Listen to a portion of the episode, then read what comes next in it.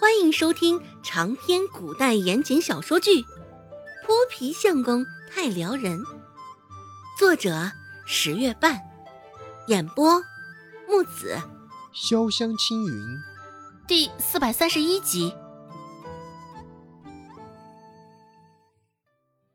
待孟婆子走后，周芷悄悄的走到大志身边，压低了声音说道：“我家只有柴房给你住下了。”你且将就些。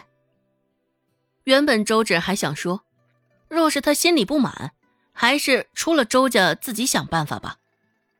只是想了想，周芷还是没能将这些话说出口。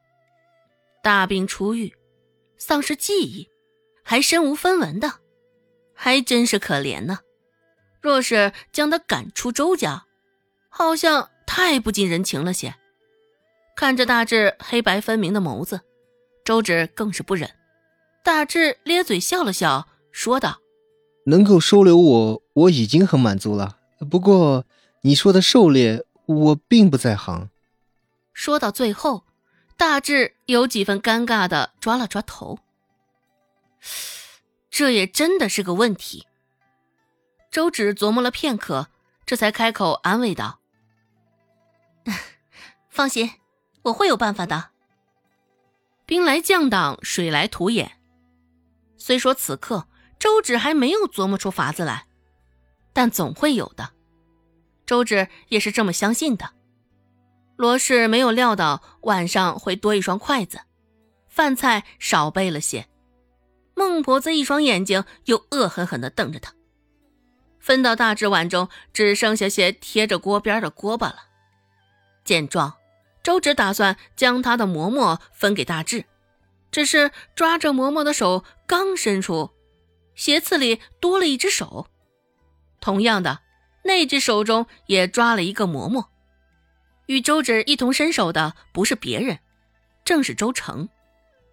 看着大志，周成脸色微微的泛红，揉着嗓子说道：“大志哥，我吃不掉这么多。”这个馍馍给你吧。周成前后表现的差距，真可谓是翻天覆地。此刻他的脸上还居着一抹笑意，勾着嘴角笑不露齿，当真是相当合宜的一个笑容。只是周成又黑又瘦，现在这么笑着，却显得有几分诡异。一旁的周兴看着周成的动作，听着他说的话。也是忍不住停下手中的动作，一脸怀疑的看了他一眼。周成这又是在搞什么鬼？周兴皱着眉头琢磨着。周兴的反应不及周芷快，还没有想到另一层面。看着现在明显已是有了惬意的周成，周芷视线又看向手中的馍馍。周芷笑着摇了摇头，刚想收回手。只是大志的动作比他还快，大志直接将周芷手中的馍馍拿了过去，速度很快，看上去就跟抢似的。而此刻看着眼前发生的变故，周成完全是来不及反应，抓着馍馍，手伸得直直的，看着还真是滑稽可笑。周成一脸受伤道：“ 大志哥。”咬了一口从周芷手中拿过的馍馍，大志这才抬头看了周成一眼。大志笑了笑，开口说道：“抱歉，我不习惯吃陌生人手上的东西。”笑得很是疏离，说的话也是同样如此。拒人以千里之外，这无异于是在说咱俩不熟。周成原本是想讨好大志的，却没成想反被大志打了脸。只是周成丝毫没有那番尴尬的意识，现在，周成脸上更红了，倒不是因为大志的话，而是因为大志的那个笑容。看到大志绽放的那个笑，周成脑子里便是一片空白。至于之后大志说的话，周成也没怎么听进心里。周成将手收回，看着大志说道。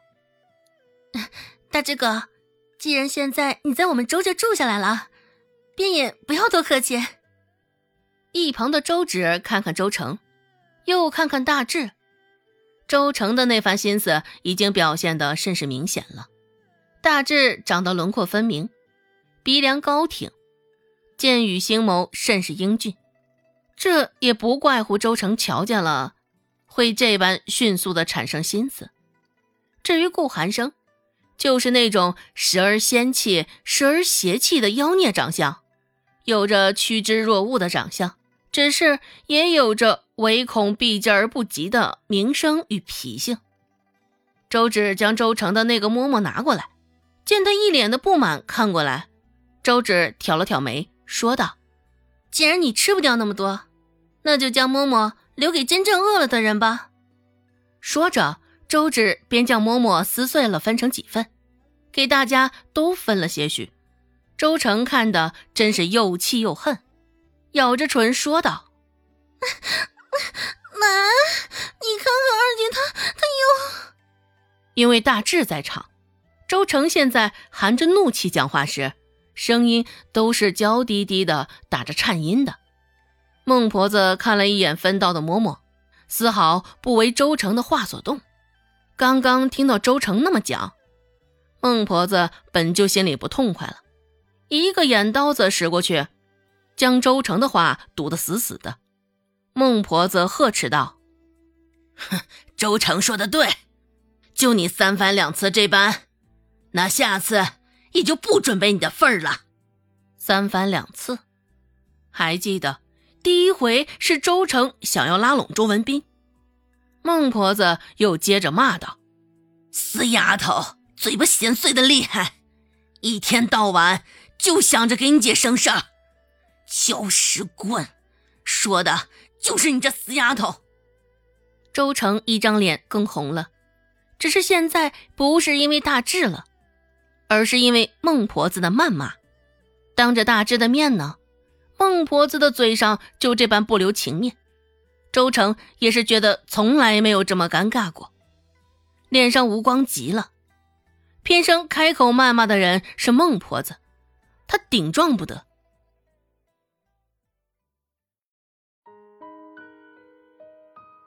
本集播讲完毕，感谢您的收听。